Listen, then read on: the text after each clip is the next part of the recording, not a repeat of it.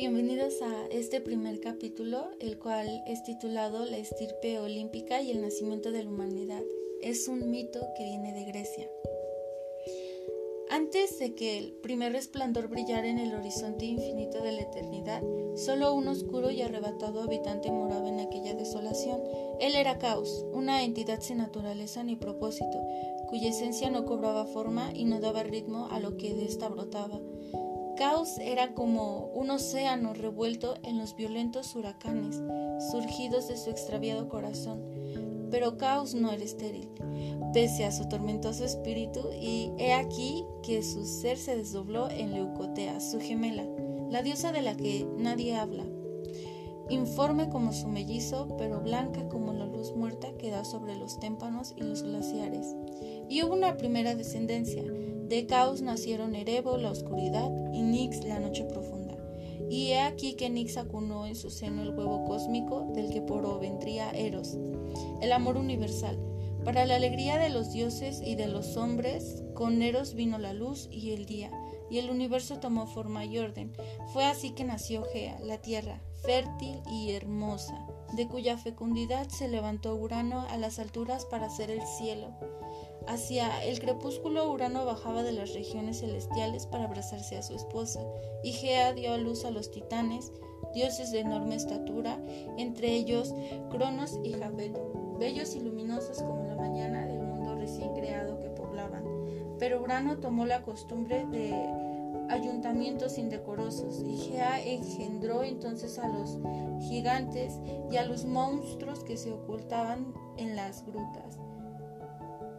Estos monstruos eran los cíclopes de un solo ojo y los horrorendos hecatonquiros, que tenían 100 brazos y 50 cabezas. Urano, asustado de este espantoso estirpe, los encerró en cavernas y les encadenó ahí para no verles. Sin embargo, no cesó en los infamantes apetitos que produjeron tan vergonzoso linaje por lo que Gea reunió a los titanes para poner fin a la insania de su divina consorte y dio a Cronos la hoz de oro con la que debía emascular a su padre en el momento en el que éste se cerniera para cubrir a la tierra. Bajo Urano entre las nubes cobrizas del ocaso e intentó forjar a Gea para poseerla y en la lucha, Cronos, quien se había mantenido oculto tras unos matorrales, blandió la hoz dorada y mutiló a su padre. Cayeron a la tierra aquellos despojos y otras monstruosidades emergieron a la superficie, entre ellas las inexorables furias, con cabellera de serpientes, como la desdichada medusa, que azotan la conciencia de los hombres culpables, de la sangre que se derramó a la espuma del mar. Irgióse Afrodita, la hija de la onda, flanqueada por Himeros el deseo y Eros el amor, por lo que Afrodita es también llamada la divina Uranida, es decir, la divina hija de Urano, y este fue el fin del reinado de Urano y el comienzo del de Cronos, el tiempo, padre de las estaciones y de las horas, y devorador de su propia creación. Cronos sentóse al trono del universo y tomó por esposa a Rea, con quien engendró hijos e hijas, y se cuenta que en una profecía se advertía a Cronos que uno de sus vástagos le destronaría como él mismo había hecho con su padre. De esta suerte, según hacían sus hijos, el titán engullía a su progenie sin que ningún remordimiento les perturbara. Por ello Rea ideó, un plan para impedir que Cronos prosiguiera con su percibo, por su perverso designio, y primero le dio un vomitivo para salvar a Hera Después le dio a comer una piedra envuelta en los pañales del recién nacido Zeus, el que a su vez era el predestinado a derrocarle.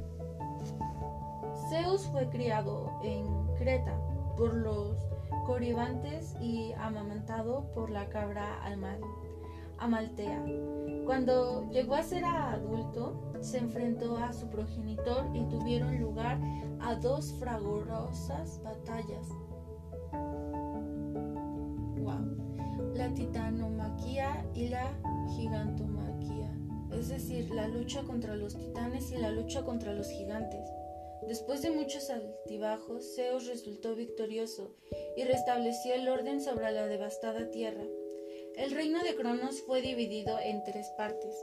En los infiernos gobernarían Hades, en, las, en los mares Poseidón y en el monte olímpico el triunfante Zeus. De este modo daría comienzo la edad de los dioses olímpicos. Hasta ese entonces la tierra había permanecido despoblada de vida animal mas como granos que germinan bajo el sol de marzo, sobre su superficie empezaron a brotar las vestuzuelas y las fieras. Bajo los mares, los cardúmenes de colores y las manadas de ballenas que cantaban su ronca melodía, mientras emigraban alegremente a los sitios de su apareamiento. Entre la fina grasa de la atmósfera, los pájaros que trinan y las aves de presa, junto a las libélulas de ojos de esmeralda y las mariposas que parecen hadas bajo la luz de la esa misma tierra se elevó el hombre sobre sus días contados, y su alegría que termina en el mismo suelo que le infundió forma y vida, una vida insignificante para los dioses inmortales, quienes apenas sí notaron en ese nuevo huésped del mundo. Solo Prometeo, el hijo del titán Japeo y de la ninfa Climene, apareció con miserarse de la nueva criatura. Solo Prometeo con, condescendió con ellos y les enseñó el arte de la metalurgia. Solo Prometeo desafió a Zeus, olímpico para dar a los hombres el fuego del hogar y el fuego viril de la forja de los metales. Así Prometeo voló y robó una chispa del sol para darle a la humanidad. Pero Zeus, rencoroso como era, no dejaría sin castigo la transgresión del hijo del Japeo, y su venganza se extendería sobre la humanidad inocente. Prometeo fue encadenado en la cumbre de una montaña del Cáucaso, con cadenas forjadas por el patizambo Hefestos. Y ahí un buitre gigantesco picoteaba y devoraba sus vísceras, las que se regeneraban instantáneamente, haciendo todavía más cruel su suplicio. Por 30.000 años permaneció Prometeo sometido al bárbaro castigo del soberano olímpico. Por 30 milenios sus gritos se mezclaron con las ululaciones de las heladas y vestiscas caucásinas. Pero Zeus no se condolía, y ni siquiera el propio Japeo se habría atrevido a contravenir la sentencia dictada por el poderoso Dios. Pese a que era su hijo y el que sufría en esa cima del dolor y sacrificio, Japeto no se atrevería, pero Heracles, hijo del mismo Zeus y de Alcmena, una mujer mortal, llegaría al sitio del tormento de Prometeo ultimaría el ave descomunal con sus certezas saetas y liberaría al noble titánida de las cadenas de Hefestos. Esta vez Zeus no tomaría revancha en contra de su generoso hijo, y Prometeo volvió a ocupar el lugar que por derecho le correspondía entre los olímpicos. De cualquiera manera, de cualquiera manera los protegidos de Prometeo ya sufrían por su parte esa porción del castigo que nunca podría ser remediada, remediada, y que fue de la siguiente forma. En un principio no había mujeres. He aquí que los hombres surgían simplemente de la tierra y a ella retornaban en una muerte impasible. Ninguna pena, ningún dolor aquejaba sus efímeras existencias. Esta fue llamada la edad de oro de la humanidad. En Encolerizado por el robo del fuego olímpico, Zeus ordenó a Hefestos que hiciera una obra de arte que sedujera la vista, y el dios Patisambo hizo una bellísima escultura de agua y arcilla, a la que se le insufló la vida. Afrodita la colmó de gracia y Hermes de astucia y perfidia. Hera le enseñó las artes domésticas. y Artemisa la visitó. La visitó, la vistió y la adornó exquisitamente con gemas sobre su pecho y flores sobre su cabeza, y fue llamada Pandora, la de todos los dones.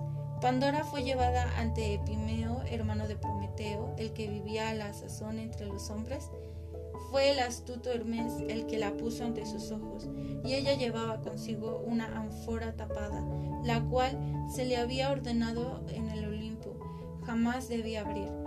Mas Zeus sabía que Pandora no resistía la curiosidad de conocer el contenido de la ánfora. Epimeo era de buen corazón, pero poco suspicaz. Su nombre significaba el que piensa después. De él se dice que dio a todos los animales sus respectivas cualidades y atributos, fuerza a unos, agilidad a otros, resistencia a muchos más. Como se dice que Prometeo hizo que el hombre anduviera en postura vertical a la manera de los dioses y pudieran levantar la mirada al cielo, quizá por esta causa Prometeo se encariñase tan especialmente con los del género humano. En su ingenuidad, Epimeo Epimeneos hizo saber a su hermano del obsequio de Zeus. Prometeo, más intuitivo y sagaz que su consanguineo, le advirtió que no confiara en los obsequios del soberano de los dioses, pero Epimeneo se prendó de la belleza de Pandora y la conservó a su lado. Ella no estaba ella, como estaba previsto, un día abrió la ánfora prohibida, y en el acto escaparon todos los males del mundo las pestes, la discordia, la envidia, la traición. Escaparon estos males como enjambre de abejas enfurecidas y se esparcieron sobre la faz de la tierra. Solo la esperanza permaneció acurrucada en el fondo de la ánfora. Asustada y arrepentida de lo que había hecho, Pandora volvió a atrapar apresuradamente, apresuradamente la vasija, para que no huyeran también la esperanza. A causa de estos males, el hombre conoció la inanición, la enfermedad y la guerra, y la humanidad de la edad de oro llegó a extinguirse por completo, pero apareció la humanidad de la era de plata, y en la edad de bronce y en la edad de hierro, y todas esas calamidades se abatieron sobre unos y otros, mas, pese a ellos y con la mujer había llegado estas desgracias, también había traído consigo la inmortalidad que el amor da con la descendencia.